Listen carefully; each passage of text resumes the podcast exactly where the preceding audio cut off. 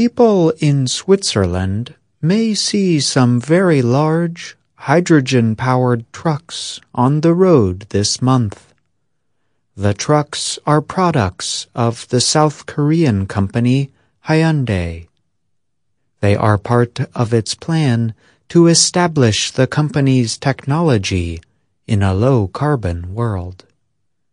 Invented nearly two centuries ago, hydrogen fuel cells lost out to combustion engines, the kinds of engines that most cars use. Even now, hydrogen fuel cells are less common than electric batteries. This is because hydrogen fuel cells cost more. Hydrogen is hard to store, and the process by which it is taken from natural gas also produces carbon emissions. But when it comes to trucks, Hyundai and its partners argue that electric batteries will not always do the job. The bigger the truck, the bigger the electric battery. That additional weight is a problem when trucks drive up Swiss mountains. With more than half of Switzerland's energy coming from hydropower, the country could take green hydrogen from water. This process is called electrolysis. It may require more energy but it is carbon-free if powered by renewable electricity. Mark Freimüller is the head of Hyundai Hydrogen Mobility. He says that developing a hydrogen-powered truck is no easy job. It is not enough to produce a truck. You have to take care of the entire ecosystem, find like-minded partners, and show this all makes sense for the customer, he said.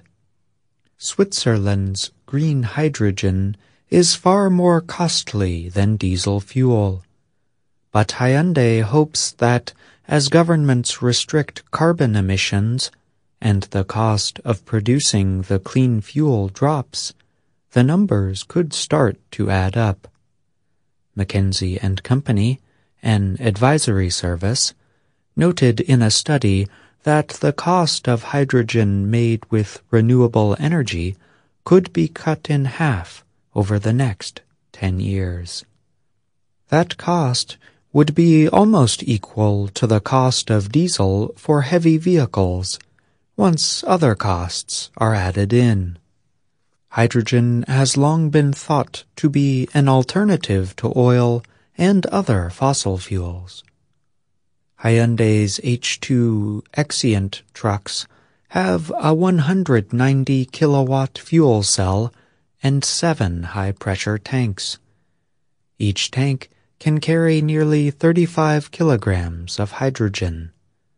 The truck can travel distances up to 400 kilometers, much further than current heavy goods vehicles powered by electric batteries. For now, Hyundai is depending on government assistance for fuel cell trucks. We are not fooling ourselves. It is initially a subsidized business model, said Mark Freimüller.